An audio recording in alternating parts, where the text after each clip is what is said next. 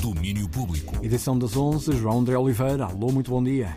Alô, alô, Rui. Gostei muito desse teu momento uh, dedicado ao Porto. Foi, foi sentido. sentido Foi sim. sentido mesmo. Foi. Olha, mas de- não vamos falar para já de Porto, vamos sim de, de um, Doc Lisboa. O Festival de Documentários de Lisboa chegou ontem ao fim com o anúncio dos premiados para as várias categorias e A Date in Minsk, de Nikita Lavretsky, foi o melhor filme da competição internacional, uma escolha unânime para o júri do Grande Prémio Cidade de Lisboa. Alejandro Vasquez San Miguel, realizador de A Landscaped Area Too Quiet for Me, levou para casa o prémio YouTube do júri internacional.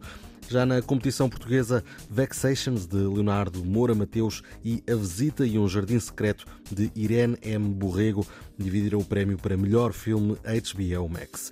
O filme de Irene M. Borrego repetiu a vitória no prémio Escolas Étique e Memória de Welket Bungué venceu o prémio da Sociedade Portuguesa de Autores. Seguimos com um novo single de From Atomic. O trio conimbricense prepara o lançamento do segundo disco, Love, Fate, Now and Forever, e divulga hoje o primeiro single do trabalho. O tema chama-se Quiet.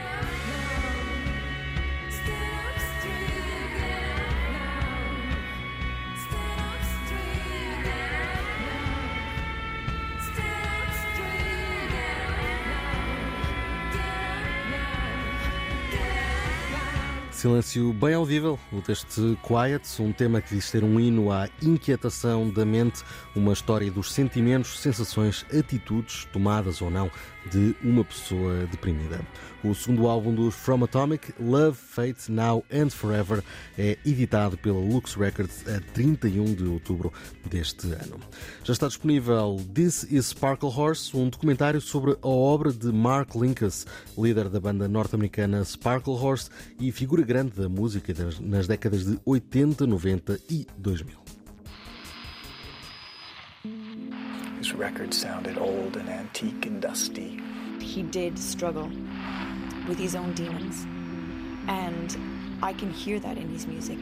It's Este é um cheirinho do trailer e a mostra deste trabalho que se centra na obra de um músico que colaborou com nomes como Tom Waits, PJ Harvey, Daniel Johnston, Radiohead ou Julian Casablanca.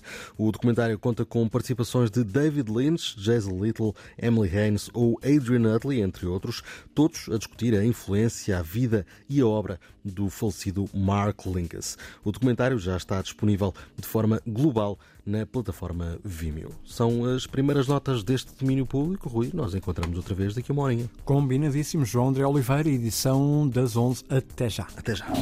Domínio Público.